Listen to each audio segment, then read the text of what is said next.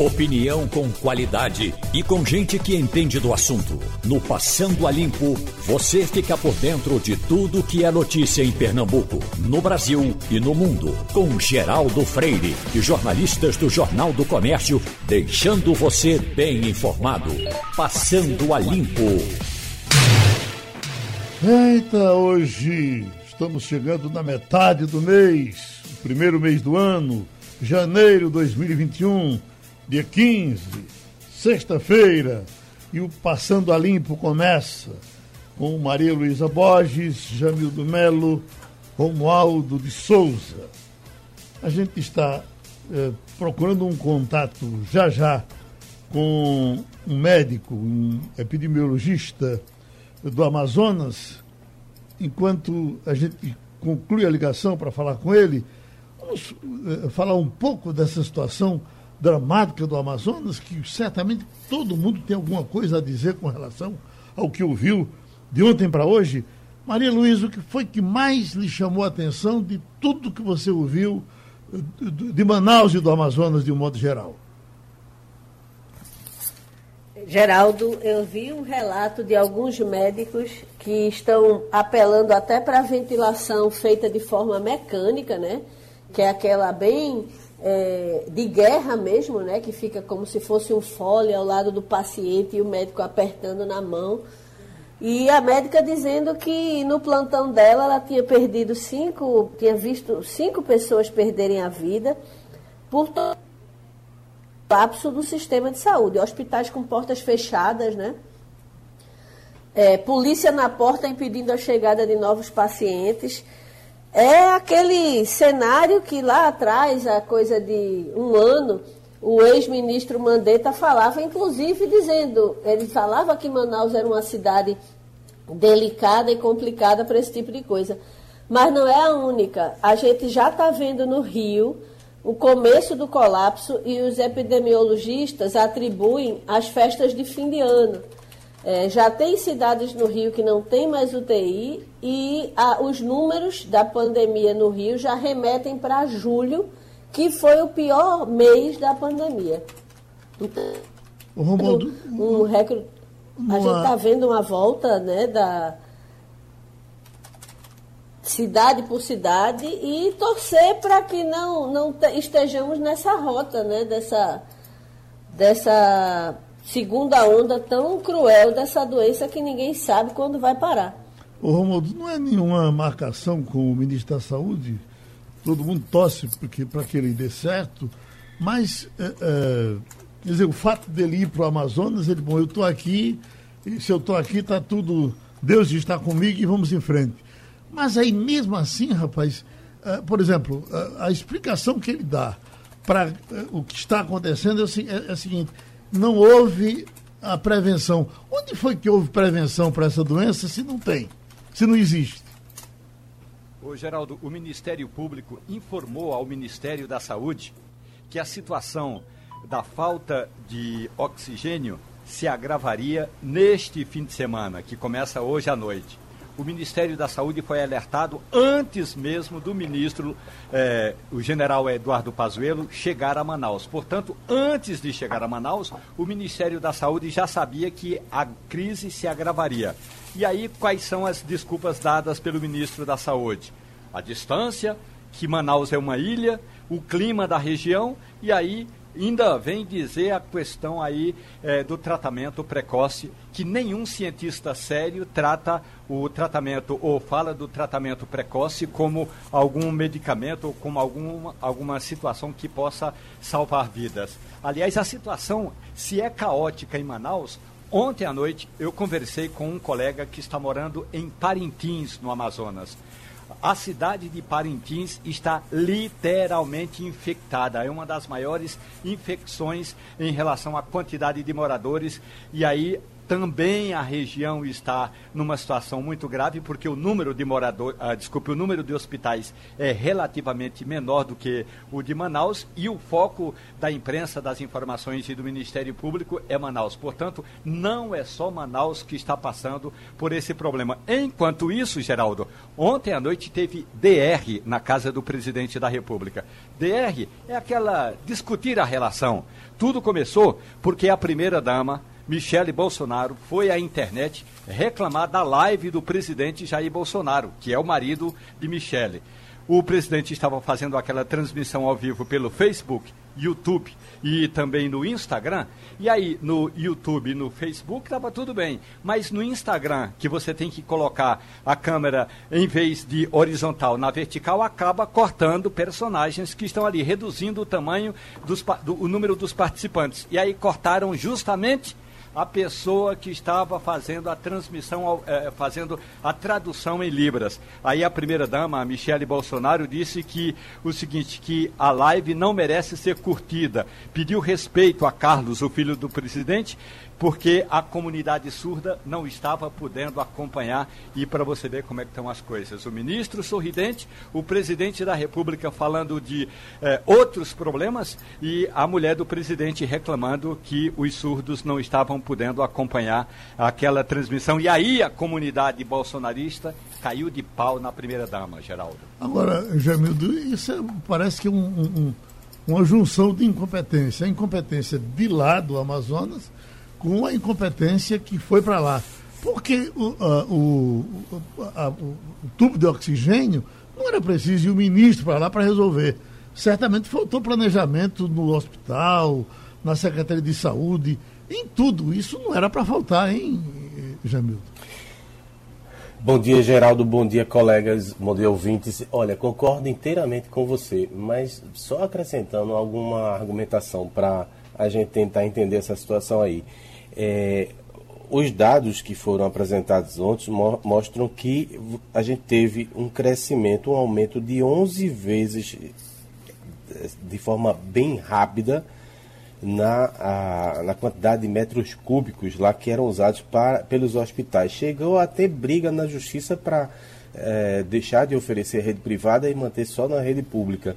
Uhum. Isso pode estar associado com essa nova variante que o Brasil sequer teve conhecimento que foi preciso o Japão dizer, ó, oh, chegou gente aí de vocês que tem uma variante que é muito é, perigosa. Isso pode estar por trás. Não, não esconde o fato de que o governo estadual e o federal realmente falhou, porque tinha que estar dando assistência. Afinal, eles estão aí para isso, não é? É, infelizmente, você está coberto de razão. A gente assiste a uma esculhambação. E o ministro vai lá dizer: olha, usem cloroquina. Piada, né? Inclusive, Geraldo? não sei se está relacionado, mas é muita coincidência. Ontem, nos grupos aí de WhatsApp, circulava um vídeo que algumas pessoas, inclusive parlamentares e uma juíza, aquela lá de Minas Gerais, que causou, ensinando como é que tirava a máscara, é, defender o tal do tratamento precoce que Romualdo bem explicou aí. E o que era? Só tirar a máscara, fazer uma, uma, uma, gracinha e dizer, quero respirar. Quem quer respirar é a população lá de Manaus que não tem assistência. Deixa, Lamentável. Hoje, amigo, vamos ouvir uma voz da terra.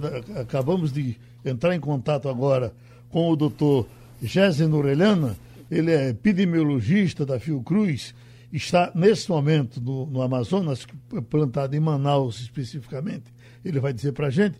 Por gentileza, doutor, eu estou dizendo correto o seu nome, Jéssica Orelhana? Exatamente. Agradeço aí a todos os envolvidos na produção da Rádio Jornal e aos ouvintes de vocês. É uma honra poder estar tentando contribuir nesse momento tão crítico. Muito obrigado. O senhor está em Manaus mesmo, é?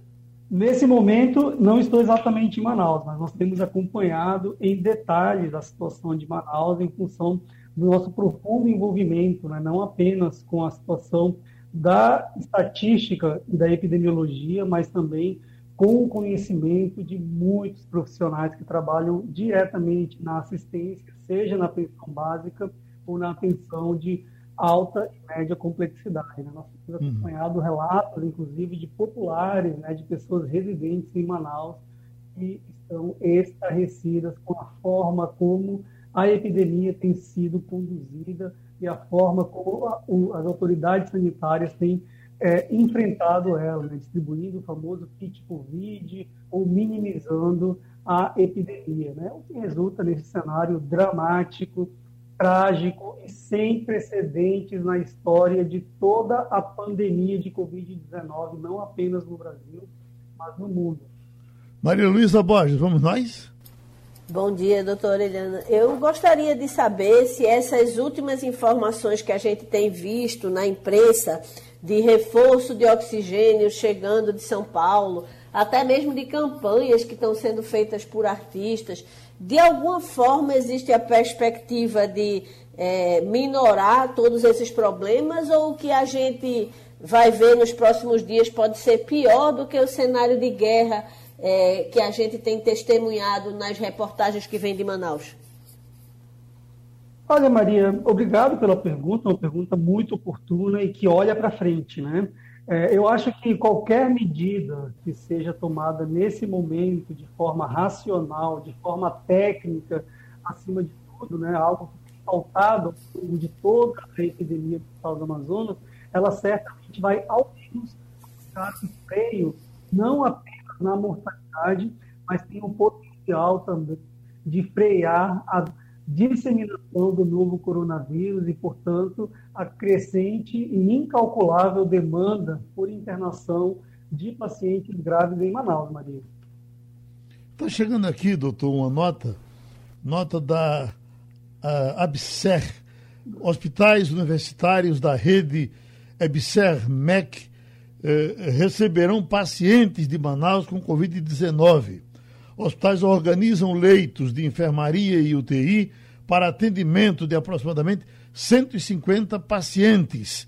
É, é, é, é uma, é uma coisa nova surgindo para atendimento, vai quebrar o galho uh, de, de, forma positiva uh, aí na, no, no, no seu estado? Olha, com certeza essa medida é uma medida que serve para desafogar a gigantesca demanda reprimida que nós temos por internação em leitos clínicos e leitos de UTI de Manaus. Entanto, nós temos que lembrar que essa é mais uma atitude tomada de forma extemporânea, portanto inoportuna, de forma que tenta apagar o incêndio depois que toda a estrutura está em cinzas e com isso você acaba fazendo um merchandising político né, para lucrar em cima disso com aviões da Força Aérea, com balões de oxigênio sendo enviados, quando na verdade a discussão por trás de tudo isso deveriam ser as causas dessa negligência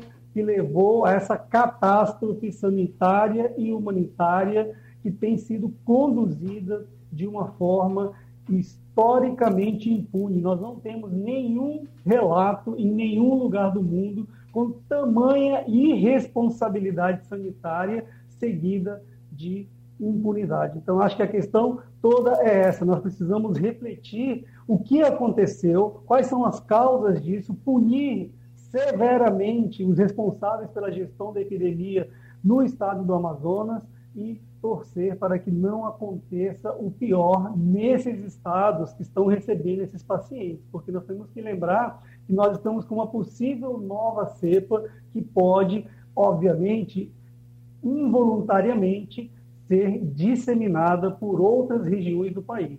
Agora, doutor, essa incompetência de, de, do, do, do, Ministério da Saúde, tão reclamada, ela não é somada com alguma coisa de incompetência interna também? O fato de faltar o, o, o balão, o, oxigênio, não é a mesma coisa eu chegar em casa e dizer, bom, não compramos o gás, por isso ninguém come hoje? É algo até pior, né? Porque quando você não come o gás, quando você não compra o gás, você fica um dia sem comer, né? Nós uhum. sabemos que o ser humano pode ficar dias sem comer. Agora, em relação ao oxigênio medicinal, se você ficar 20 segundos sem oxigênio, você pode, inclusive, desmaiar. Se você ficar 22 minutos, você pode morrer. Se você ficar mais do que isso, você vai morrer com certeza, entendeu? Então, é uma irresponsabilidade, é um crime contra a humanidade antes de ser um crime sanitário. Romualdo de Souza. Doutor Eliana, muito bom dia para o senhor. Eu conversava com amigos que moram em Manacapuru, que é aí na Grande Manaus, e também lá em Parintins, na ilha de Parintins, na ilha do Garantido do Caprichoso, e a cidade e, e a situação, Orelhano, no, no interior do Amazonas também não é tão diferente daquilo que acontece em Manacapuru e que acontece em Manaus. O que o senhor tem de informação também com relação a outras cidades como Tefé, Coari, que são regiões distantes é, é, justamente em função da geografia do estado, mas que também, mas que não estão, digamos, no foco das denúncias é, que Manaus hoje está, está sendo apresentada ao mundo. Romualdo, obrigado por sua pergunta e ela é sem nenhuma dúvida fundamental para entendermos um cenário que está para além da tragédia que nós estamos assistindo em Manaus. Né? Vocês terem uma ideia, o estado do Amazonas tem 62 municípios e somente Manaus, a capital, tem leitos de UTI. Tá? Então, nós temos acompanhado de perto, inclusive, a situação de Parintins, com colegas que trabalham na Universidade Federal do Amazonas, com defensores públicos, com pessoas ligados, ligadas aos órgãos de controle que têm nos relatado experiências dramáticas, as pessoas tendo que ser removidas, às vezes barco, às vezes com UTI aérea, gerando custos de, é, vitais, né, de vidas de pessoas incalculáveis e uma infinidade de escoamento de recurso público que vai literalmente para o lixo, quando na verdade nós poderíamos estar evitando essa disseminação, evitando a abertura de novos leitos, evitando a abertura de novas covas, né? mas essa não parece a política nem do governo estadual e menos ainda do governo federal. Parece que a política é de contar corpos e não salvar vidas. Doutor, eu estou vendo agora aqui na, no telão dois aviões da FAB chegam a Manaus com cilindros de oxigênio, como fique apresentado como que fosse uma atitude heróica para resolver um problema. Até que ponto isso resolve o problema e até que ponto o senhor desculpa as pessoas eh, por essa emergência tão tardia? Olha, é como eu disse agora há pouco, né? Agora nós estamos entrando numa fase da tragédia de pirotecnia, né, é, de merchandising político. Né? Então, o governo federal deve continuar explorando essa situação politicamente, né? É, ele deve ter orientado a sua assessoria de comunicação para fazer isso e, mais uma vez, ele vai fazer o de sempre, né? tentar lucrar politicamente com a perda de, da vida de milhares de pessoas, as mesmas, inclusive, que em muitos momentos apoiaram direta ou indiretamente essa política que tem colocado o Brasil no topo do ranking mundial da mortalidade por Covid-19 ao lado dos Estados Unidos. Bom, eh, nós estamos tirando o doutor Jezen Orelhana de dentro do trabalho. Ele te, nos prometeu 15 minutos. Vamos encerrar com essa. Jamil do Melo, por gentileza. Muito bom dia, professor. A minha dúvida é saber o que está por trás desse repique da doença, o que é que podia ser associado? O senhor diria que é efeito das festas de final de ano, a flexibilização do distanciamento social, ou mesmo essa nova variante que se fala que estaria circulando. E quando o senhor falou sobre responsabilização, a OAB está fazendo alguma coisa, ou o Ministério Público, porque, como o senhor disse, realmente não pode ficar impune. Jamildo, obrigado pela pergunta. Realmente é algo que nós precisamos refletir bastante a, a, em relação às razões desse pico explosivo, mas eu não tenho um pingo de dúvidas de que nós temos dois componentes fundamentais para entender essa tragédia sanitária sem precedentes. Primeiro é a negligência das autoridades sanitárias nessa ordem hierárquica de importância.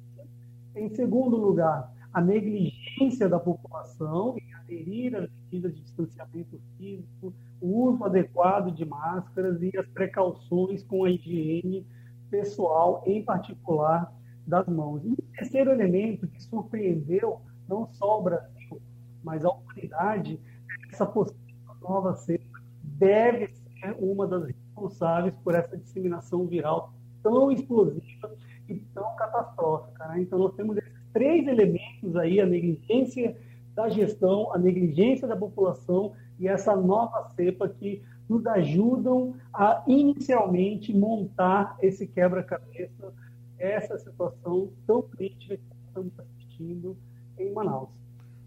O nosso agradecimento ao Dr. Gésen Aureliana, epidemiologista da Fiocruz Amazônica. Ele falou com a gente de lá, do seu estado, da sua cidade, no Passando a Limpo. Uh, Maria Luísa Borges, está aqui a minha manchete. Sony deixa o Brasil e vai fazer carro elétrico na Europa. A japonesa Sony, uma das maiores empresas de eletroeletrônicos do mundo, acaba de anunciar que vai fechar sua fábrica em Manaus. Em comunicado enviado a varejistas, a empresa afirmou que encerrará as atividades industriais em março de 2021. É, isso era já era uma coisa mais ou menos esperada, Malu? Ou, ou isso é um, um tipo debandada? A gente perde a Ford, de repente lá se vai a, a Sony acompanhando. É, é, me parece que a Sony já em Manaus ela já, já tinha diminuído muito o seu tamanho. De qualquer forma, é ruim perder.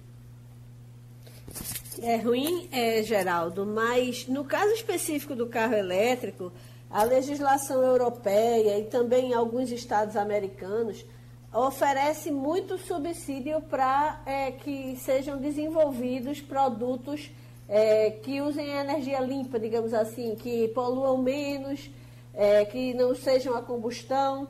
A gente até ouviu alguns dias aqui, né, o ex-presidente da Ford, que falou sobre a, a, o fato de que existe ainda uma sobrevida grande ao, aos motores a combustão, mas que essas é, experiências de carro elétrico elas eram hoje muito é, restritas a países que tinham um forte subsídio. A indústria automobilística, ela essencialmente, ela vive desses incentivos que são é, oferecidos por governos federais, estaduais, é, é, é, pelo mundo todo. O presidente Jair Bolsonaro é, deu a entender que a, a, Ford, quando foi embora, queria mais subsídios, mas é assim que as empresas do setor funcionam. Elas recebem incentivos para se instalarem em determinada região e a partir dali aquela região geralmente conhece uma, um crescimento econômico que ela não tinha, porque começa a circular mais dinheiro na região, começam a ser gerados empregos de qualidade e aí a roda da economia começa a girar. É assim que o jogo é jogado. Muito provavelmente o que deve ter acontecido especificamente com os carros elétricos é que em outros lugares os subsídios são melhores do que os nossos, os incentivos fiscais são melhores do que os nossos. É, me preocupa no caso da indústria automobilística, porque a Ford não é o único caso.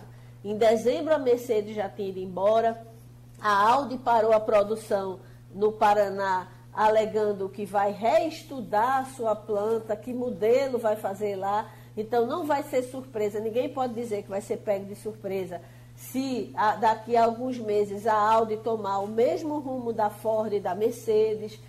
É, enfim, a gente está vivendo um momento lamentável de desindustrialização de setores nevrálgicos do nosso país.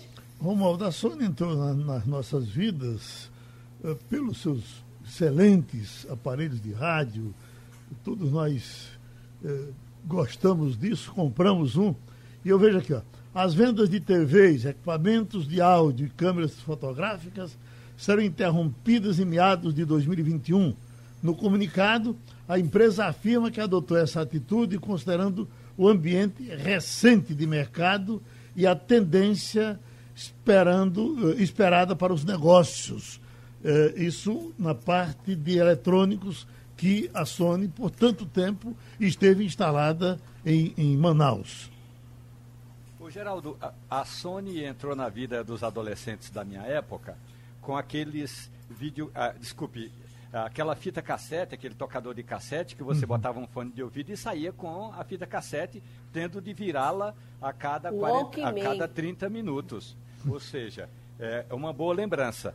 Com a chamada digitalização da música, a Sony entrou na vida das pessoas do mundo todo por meio do MP3, não o tocador de áudio, mas o próprio áudio, a conversão do áudio em MP3, que é uma concessão, que é um serviço da Sony. Então, só por isso já prestou um bom serviço. Mas o que a Sony tinha alegado no passado, já em, agosto, o ministro da Ciência e Tecnologia já havia se reunido com representantes da Sony lá na Amazônia, e era justamente essa, o redirecionamento é, das prioridades da empresa. Então agora é fechar tudo, pelo menos ali na região da Amazônia. E olha que é bom lembrar, a região da Amazônia é uma das regiões que mais incentivos oferece. E aí, mesmo assim, a Sony resol é, resolveu definitivamente pegar o barco e ir embora Geraldo. do Brasil, Geraldo. Oi, Mariluz. Eu estou precisando fazer uma pequena correção, porque um amigo meu que é médico pediu para eu corrigir uma informação que eu dei no começo, na minha primeira participação, se você me permitir. Eu disse que os médicos de Manaus estavam usando ventilação mecânica. Não, é ventilação manual. Ventilação mecânica é tudo que eles gostariam de poder estar usando, que seriam os respiradores mantidos é, de forma pela, pela eletricidade, com oxigênio, com cilindro, com tudo. Uhum. Eles não estão fazendo isso, eles estão fazendo a ventilação manual, que é aquela de cenário de guerra, em que eles ficam se revezando, é, é, bombeando ar para dentro do pulmão do paciente. É aquelas bombinhas de, de encher pneu de bicicleta, não é isso? Só que para encher o, o, pulmão das pessoas, né? Imagine, né? Então, né? É, é, chama, chama ventilação manual esse procedimento. Uhum. É, é, a, a, sensação dos nossos... Um atleta como você, Jamil, imagina o que é isso, né? O sofrimento do que é o cara... A, a, dizem que a sensação de quem tem esses problemas de pulmão é a sensação de quem está morrendo afogado, né? E é não verdade, ter a solução é uma coisa de dois, né? É, estão até aplicando, estão dizendo aqui que o camarada está vindo para o hospital, como não tinha o equipamento para respiração, os, os médicos, para evitar o sofrimento, já estavam aplicando até morfina nas pessoas, para que elas desmaiassem, para que elas tivessem, eh, mudassem a cabeça. Enfim, era um, é, é, é, um, é um, é um atentado, né? É um cuidado paliativo. Se estiver acontecendo, é muito triste, né? E mais uma vez a gente tem que repetir aí a negligência como culpada por, por isso. É, meu, meu avô morreu de efizema pulmonar e realmente é uma morte triste. Você está no seco como se estivesse morrendo afogado. É, o pulmão é muito sério. Agora eu me lembrei da crise que nós assistimos aqui no, no Recife. Parte da oposição reclamou da, da compra de alguns ventiladores que é, seriam usados em porcos, né? Obviamente que a gente não está defendendo aqui que seja usado em humanos, mas numa guerra e como se vivia o médico ali não tendo o que usar, você veja, usa até um, uma câmara de ar de bicicleta, como você se referiu. É, lamentável é que a gente tenha que chegar a essa situação, mas guerra é guerra. Geraldo, você falou da EBSE mais cedo, não é? Hum, hum. Que é a administradora do nosso Hospital das Clínicas aqui, da Universidade Federal de Pernambuco. Essa... Se a EBSE está envolvida nessas transferências, existe a perspectiva do nosso Hospital das Clínicas também receber pacientes de Manaus. Uhum. E do, o, pessoal está. É... A preocupação que está todo mundo tendo é de que isso não, não, não exacerbe a, a contaminação de você estar tá com esses pacientes para lá e para cá, não é? Importar essa nova variante, né? Uhum. É, aqui em Brasília, se diz é bem complicada. Ela tem mais... A nossa variante aqui do Amazonas, que foi detectada só no Japão, né? Quando dois, três japoneses chegaram em casa contaminados, foi que se detectou que havia uma cepa nova aqui no Amazonas. Para você entender como nós, do ponto de vista é, sanitário, estamos realmente é, numa guerra no escuro, né? Sem ver o que está fazendo. Mas essa variante nossa, Geraldo, diz que ela, o vírus ele apresenta mais mutações do que as variantes lá do Reino Unido e a variante da África do Sul. Então, significa que é preciso que se façam testes para saber se as vacinas disponíveis têm efeito na imunização contra esse vírus que já está tão mudado com relação ao anterior. Agora, Romualdo, quando você vai se lembrar que logo no começo da pandemia, Manaus enfrentou um momento muito complicado e depois a situação foi se resolvendo. A ponto de que muita gente chegava a dizer, os, os defensores de hidroxicloroquina, cloroquina, dizendo que, olha, é porque lá em Manaus, eh, eh, eh, lá no Amazonas, o povo já está mais ou menos imunizado por conta de usar muito isso por conta da malária. O uso de, de hidroxicloroquina na, na, no Amazonas é muito grande, onde mais se tem malária no Brasil. Aí não foi bem isso e agora a coisa se complica a, a esse ponto. Agora, o que também se diz é que essa complicação do Amazonas, ela, ela pode ir se espalhando aí por todos os estados. Eu fiquei surpreso quando me disseram que o Ciro Libanês estaria com 30 pessoas. Veja, hospital de rico, trabalhando para rico e com 30 pessoas esperando para entrar nos respiradores. Geraldo, aqui em Brasília, onde ontem à noite chegaram é, quatro pacientes, dois foram levados para um hospital particular, que é onde ficou internado o ministro da Saúde, Eduardo Pazuello, antes de ser transferido para o Hospital das Forças Armadas. E dois outros foram levados para hospitais públicos. Foi uma operação, entre aspas, de guerra todos os profissionais envolvidos no transporte desses quatro pacientes estavam exatamente com todos aqueles equipamentos para evitar qualquer tipo de contaminação. Então, essa preocupação foi tomada tanto no, no hospital público como no hospital privado. Agora, com relação à situação de Manaus, lembre-se que em agosto, em 20, no finalzinho de agosto, o então, prefeito de Manaus, Arthur Virgílio, do PSDB, deu uma entrevista à reportagem da Rádio Jornal reclamando do governo do estado que estava começando a desmontar os hospitais de campanha, justamente dizendo ele que havia um temor dessa chamada sazonalidade do vírus.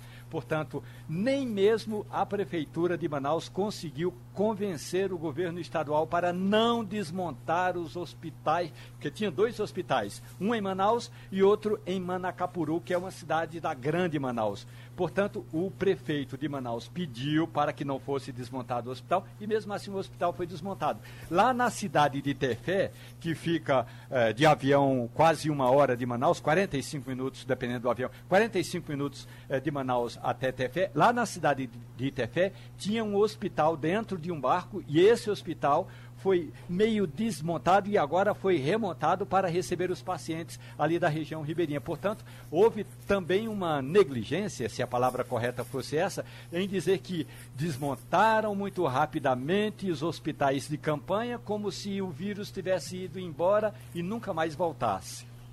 Uh, Romualdo, está se intensificando informação com relação ao movimento de caminhoneiros uma greve que estaria programada para o dia 1 de fevereiro.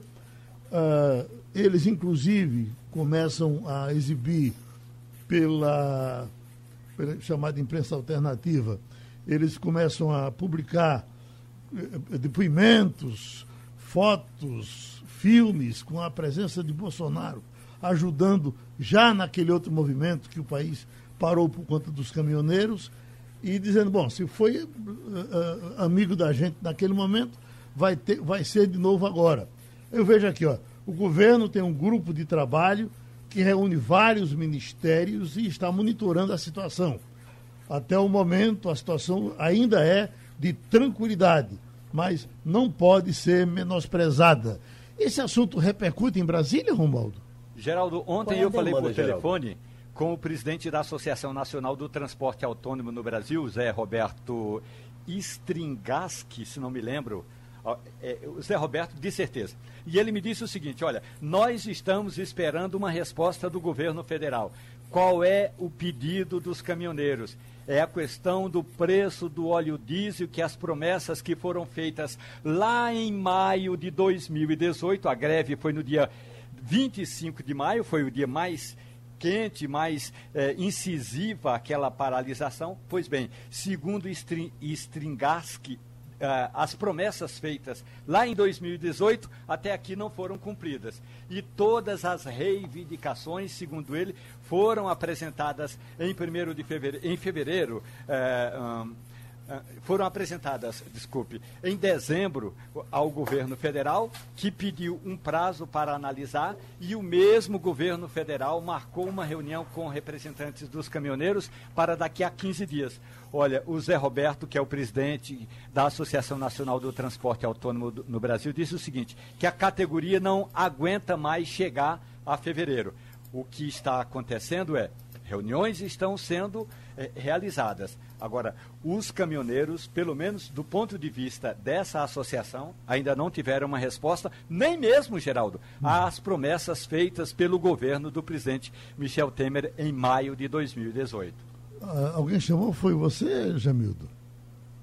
Então, eu estava querendo saber a demanda aí, Romaldo já explicou aí, mas agora vem bem a calhar uma greve de caminhoneiro, né? Seria uma grande é, cortina de fumaça para nossos problemas nesse momento.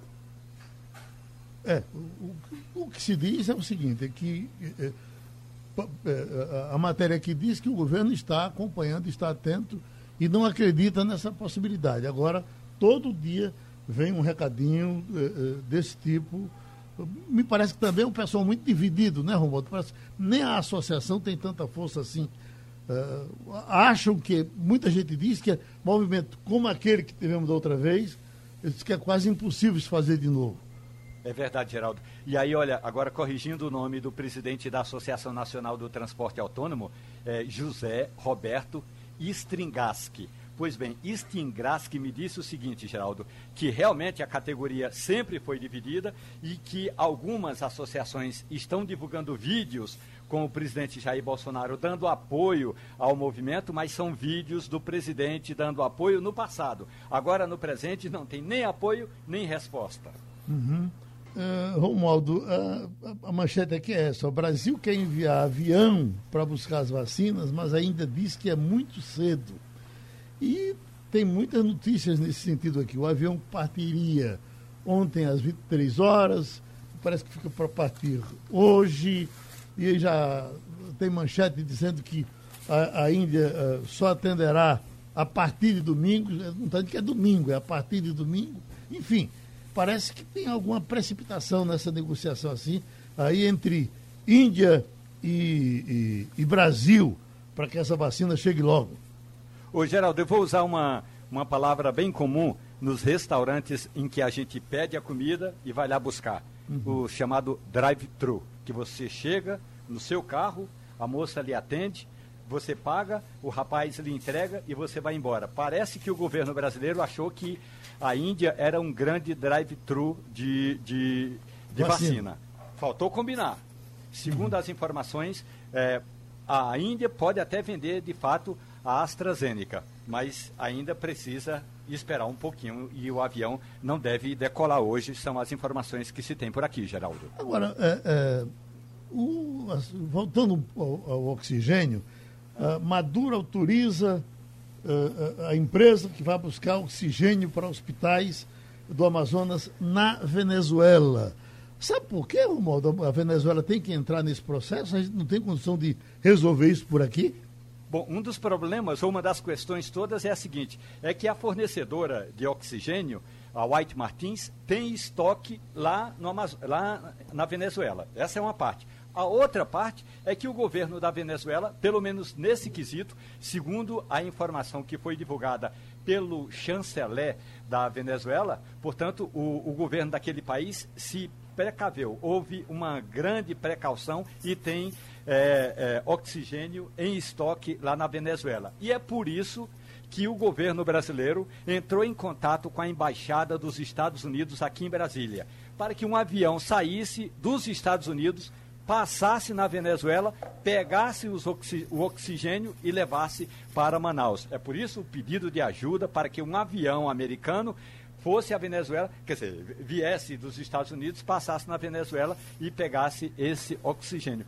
O chanceler eh, da Venezuela confirmou que houve de fato o contato do governo brasileiro com a Venezuela e ele se colocou à disposição, quer dizer, o chanceler é, da, da Venezuela disse que conversou pessoalmente com o presidente e Nicolás Maduro autorizou a ajuda humanitária ao Brasil, justamente ao Brasil, quando no passado o presidente Jair Bolsonaro disse que nós se referindo ao Brasil, nós não vamos nos transformar numa Venezuela. Agora estamos precisando de oxigênio da Venezuela, Geraldo. Uh, Maria Luísa, você falou do médico que estava dando entrevista ontem. Eu também acompanhei um médico jovem falando do drama que estava vivendo, vendo as pessoas morrendo lá nos hospitais do, do de, de, Manaus. E aqui eu ve, vejo essa manchete. Olha. Eu toquei nesse assunto levemente, agora eu peguei por inteiro. Quando vemos que não tem mais jeito, iniciamos a morfina, diz médica, sobre doentes sem oxigênio com o cenário caótico de falta de oxigênio nos hospitais de Manaus, médicos de outras alas e unidades foram chamados por colegas para atuar como voluntários na assistência a doentes que estavam entubados, a maioria com Covid, e ficaram sem o insumo.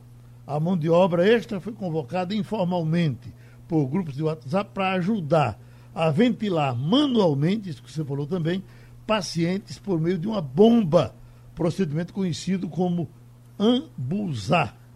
Foi isso?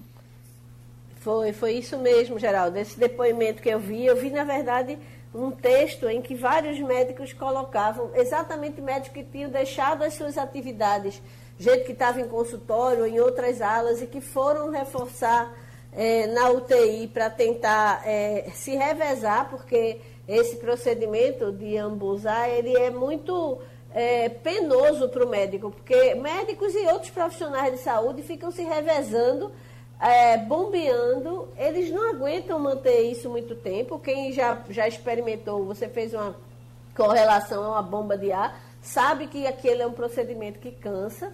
Então, eles ficam se revezando para tentar salvar um paciente. Os pacientes que estão sendo é, mandados para outros estados, inclusive, são pacientes que não estão em estado grave.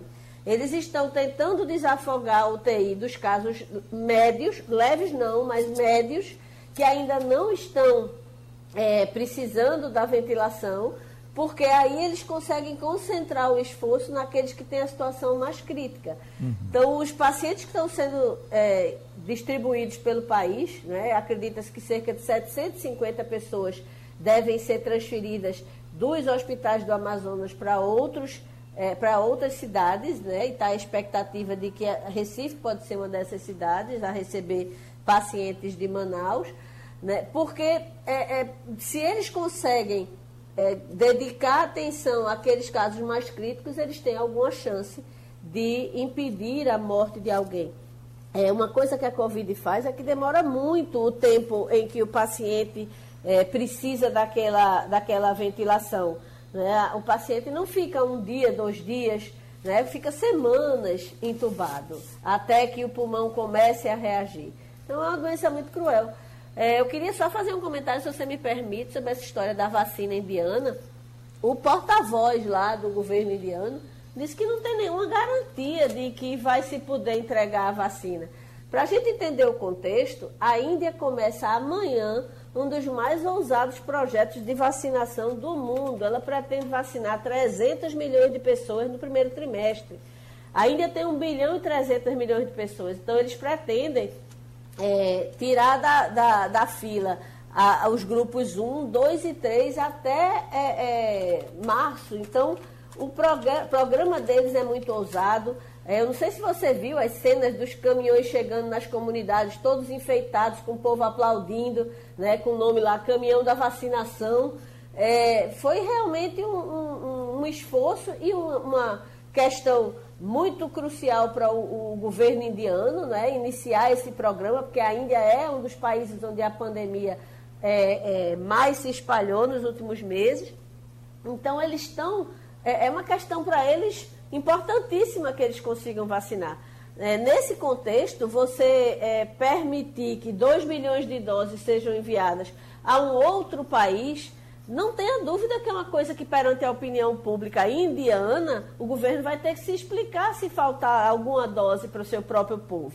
Então, tudo isso é muito complicado, Geraldo. E, pelo que é, é, eu li aqui na reportagem, não existe nenhuma garantia que esses 2 milhões de doses lá dessa mega fabricante de vacina, é a Serum, né, que, que existe na Índia, é, vai poder entregar ao Brasil, porque eles têm um mercado doméstico extremamente demandado, precisando de vacina também. E, e por que motivo entregaria para outro país? E o golpe do WhatsApp, pelo WhatsApp envolvendo o Pix? Que diabo é isso? Golpe do WhatsApp, entra na era Pix e fica mais difícil recuperar o dinheiro. O que é isso, Maria Luísa Borges? Geraldo, esse é o mesmo golpe de sempre, que todo mundo aqui já deve ter ouvido falar, que é você receber um pedido de ajuda de algum amigo, algum parente, pedindo dinheiro com urgência.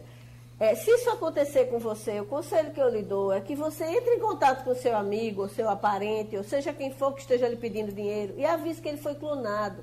Isso é um dos golpes mais comuns que tem. Qual é a diferença? Como o Pix é uma transferência instantânea e muito rápida, se você cair, se você no momento que você foi acionado, você de fato fizer a transferência, é, principalmente para uma chave aleatória, porque o Pix permite uma chave aleatória, é, você vai ter muita dificuldade de, de buscar o dinheiro de volta, porque você autorizou aquela transferência. Foi você que fez, foi a sua é, é, identidade, digamos assim, bancária que fez aquela transferência. Então, o que eu recomendo, Geraldo, para não cair em golpe, tem um outro golpe que o Jornal do Comércio denunciou, que eu também achei muito grave. Você sabe que tem aquela ligação do Ministério da Saúde que faz uma pesquisa para ver quem tem sintoma de Covid. Eu mesmo já recebi. Geralmente você recebe do número 136 ou 0136. Pois tem gente que gravou a mensagem do Ministério da Saúde e está mandando para o WhatsApp a mensagem e no final diz Estamos mandando um código para você ativar aí o, o nosso rastreamento, nosso serviço, sei lá o quê. Simplesmente, na hora que você ativa aquele código, você permite que seu WhatsApp seja é, clonado. É, é, uma forma das pessoas entrarem no seu telefone. Então, o Ministério da Saúde não, não, não manda código para ninguém. O número do Ministério da Saúde é 136. É, se você receber um pedido de um amigo pedindo dinheiro desesperadamente, é golpe. O que você tem que fazer de verdade é avisar a pessoa que foi vítima para que ela comunique a toda a sua rede de contatos que, por favor, não, não caia nessa cilada.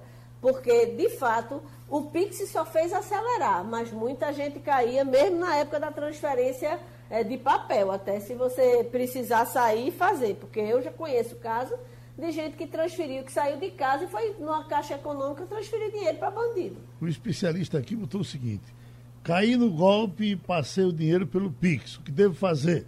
Aí vem. Primeiro, avise imediatamente o banco para o qual o dinheiro foi enviado. Segundo, faça um boletim de ocorrência. Terceiro, caso tenha problema com o banco, abra uma reclamação no Banco Central. E aí haja complicação. Então, Jamildo Melo, você tem medo do Pix? Eu nenhum, eu nem uso. então você não usa porque tem medo, né, rapaz? De forma alguma. É, tudo que envolva tecnologia, eu quero uma certa distância, Geraldo. Eu tenho um pé atrás enorme. Isso aí é coisa do diabo. o dinheiro sai com uma facilidade que é uma coisa impressionante. Pois é. Tchum! Lá se foi o meu dinheiro. Romualdo de Souza, então, e o então, Pix? Olha, Geraldo, eu não tenho o Pix, não, mas vou te contar uma história que me aconteceu ontem lá no posto de gasolina, que foi o seguinte. Eu fui lá é, abastecer o meu carro e depois que abasteceu, o, o, o, rapaz me disse, olha, eu estou com um problema, a maquininha aqui não está passando cartão de jeito nenhum, tem que pagar no dinheiro. Eu falei, você acha que eu ando com 300 conto no bolso? Não tem dinheiro, não. E aí ele chamou o gerente e o gerente falou o seguinte, não, vamos fazer assim, a gente resolve da seguinte forma. Você transfere da sua conta para minha conta e eu resolvo por aqui. Então, tem um Pix indireto que, na, pelo menos para mim, resolve é, é, essas transações. Eu ainda não me cadastrei no Pix, não estou estudando se vale a pena, porque, como você bem disse, a facilidade com que sai é muito maior do que com que entra. Então é melhor não mexer com isso agora não, Geraldo. Agora, Maria Luísa, para a gente fechar num bom tema, está aqui o seguinte. Conheça três investidores que ficaram ricos com o Bitcoin. Essa é uma matéria que está repercutindo hoje e é bem interessante. Os cara, o cara chegou a 205 milhões, não, 205 mil é quanto tá, é, 205 é, mil reais é quanto está valendo o dinheiro um, agora. Investidor esquece a senha da conta com 240. Essa eu vi. Essa aqui, rapaz. 240 milhões de dólares, Maria Luísa. De dólares. No Bitcoin. Eu ouvi essa, essa história. Há muitos anos atrás, esse empresário, ele é, fez um, prestou um serviço e aceitou receber, na época, a, algo em torno de 70 mil bitcoins, que não valia nada. Isso foi há 10 anos atrás, tá? Que ele uhum. fez essa, esse, prestou esse serviço e aceitou receber. Hoje ele tem mais de 200 milhões de dólares em conta e faz tanto tempo que ele esqueceu a senha. Uhum. E o sistema já disse a ele que ele só tem mais duas chances de é, tentar resgatar esse dinheiro. Se ele é, perder essas duas chances, ele vai ficar, ele vai ver os 200 milhões de dólares desaparecer. Ele disse que já perdeu sono, já se desesperou, agora ele entrou numa vibe de tentar se acalmar, porque realmente você saber que tem 200 milhões de dólares, mas não pode pegar, é para desesperar qualquer um, né? É, é esse João, João, João ele tem 59 anos, o homem, e está com esse problema. Depois eles mostram mais dois que ficaram ricos com o Bitcoin. Agora, só quem esqueceu a senha foi esse, com 240 milhões de dólares. Nossa Senhora. Hoje, a cotação de hoje. Subir mais vai ser mais. Vai, vai, pode, pode ter mais e pode se acabar também, né? Também, também pode ter uma bolha, explodir e ele não ter nada. O ah. fato é que hoje ele não tem nada mesmo, porque ele tem recebido, inclusive, propostas, Geraldo, de é, hackers para tentar invadir o sistema e recuperar o dinheiro dele. Uhum. É, cobrando, claro, um resgate por isso, né? Mas ele disse que ele é uma pessoa da, do ramo de tecnologia e não vai aceitar fazer isso, não. Uhum. Meu prezado Jamildo Melo, um destaque da política local. Você está lidando com isso 24 horas por dia. Alguma coisa importante? A coisa mais importante de ontem foi o anúncio do PT saindo do governo do Estado, né? Uhum. É, demorou, porque na prática, só depois que o governador disse que ia colocar nas mãos do PP, é que eles se tocaram e estão saindo, né? Eu até na coluna de hoje no jornal eu comento, os nossos avós diziam, né? A porta da rua é a serventia da casa. Esse recado ficou bem claro na eleição quando João Campos disse que não deixaria nenhum petista na, na prefeitura do Recife, já dizendo que o casamento estava despeito. O que é que importa para a política? Como é que vai ser o comportamento dos parlamentares na Alep, se ajudam ou atrapalham o governo Paulo Câmara, se associando com a oposição, e os rumos para 2022, seja com um eventual candidato uh, do próprio partido ao governo do Estado e as, as é, conjunções nacionais, se se associa ou não com o PSB e com o PDT, ou se sai em faixa própria. Vamos, vamos aguardar, são os próximos capítulos aí dessa novela. Uh, Romualdo, assunto de Brasília. A Associação Brasileira de Imprensa enviou uh, uma representação ao ministro Luiz Roberto Barroso, presidente do Tribunal Superior Eleitoral, pedindo que sejam cobrados esclarecimentos de Bolsonaro sobre os ataques recentes dirigidos por ele ao sistema eletrônico de votação do país. Isso dá em alguma coisa, Romualdo? Geraldo, não vai dar não, porque partidos de esquerda também já haviam é, feito essa provocação. O Ministério Público Eleitoral até agora não disse absolutamente nada. Eu duvido que esse assunto vá adiante. Aliás, o presidente Jair Bolsonaro, é, mais cedo ou mais tarde, ele teria mesmo de prestar esclarecimentos, mas o, o TSE não vai se mexer nesse assunto não. Pode ter certeza que não. Agora, o meu assunto hoje, aliás, ontem eu passei a tarde toda no INEP que é o instituto que cuida do Enem para ver se vão ou não suspender provas, sobretudo no Amazonas, e até aqui não vai suspender as provas. Mas o governador de Pernambuco, Paulo Câmara, está chegando a Brasília hoje, não é, Geraldo? Ele vai ter reunião com representantes do Ministério da Economia, com o, secretário do Tesouro Nacional, Bruno Funchal, justamente para tratar da questão do ajuste fiscal em Pernambuco. Então a nossa reportagem vai passar a tarde toda ali na porta do Ministério da, da, da Economia e eu só espero que não chova, porque não tem como se abrigar, Geraldo. Ok, minha gente, terminou o Passando a Limpo. Opinião com qualidade e com gente que entende do assunto. Passando a Limpo.